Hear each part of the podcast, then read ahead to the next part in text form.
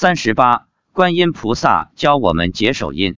发表日期：二零一零年九月二十八日。五月八日星期六，在登山过程中，我看到妻子不时做着一个手势。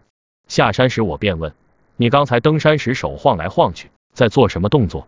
妻子说：“是观世音菩萨教他的手印。”我问怎么做，他便教我。动作是这样的：双手呈抱拳状，中国古代的抱拳作揖，置于胸前。然后两食指伸展开来，食指尖相贴，用着这个手印对着空中晃动几下，跟合十礼佛动作一样即可。那么这个手印究竟有什么妙用呢？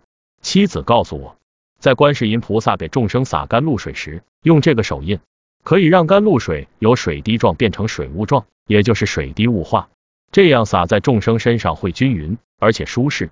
观世音菩萨的甘露水主要是用来消除众生的业障，放光摄受众生。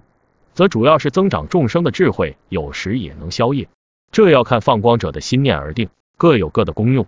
回家后，我问妻子，如果是我用这个手印，是否有效？妻子说有效，可以的。于是，我便在以后遇到天下小雨时，我就用此手印，这样雨淋下来，淋在众生身上，就变成了水雾。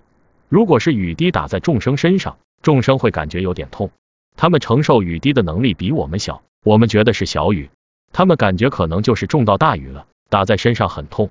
所以登山时遇到下雨，我便经常用此手印。我还问他，如果我也像他一样用弹指的动作，会不会把万字符砸中众生？妻子说会的。于是我有时也会做弹指状，只是感觉有点像盲人摸象，因为毕竟看不到众生，做这个动作实在有点抓瞎的感觉，不像解手印，那是一大片有效。而这个弹射万字符的动作，感觉没那么好使。在此要提醒的是，我经常问妻子一些修行方面的问题，其实妻子回答我的问题的答案，都是观世音菩萨给他的答案，并不是他自己随口说的。因为很多问题他根本没有这个知识和能力答复。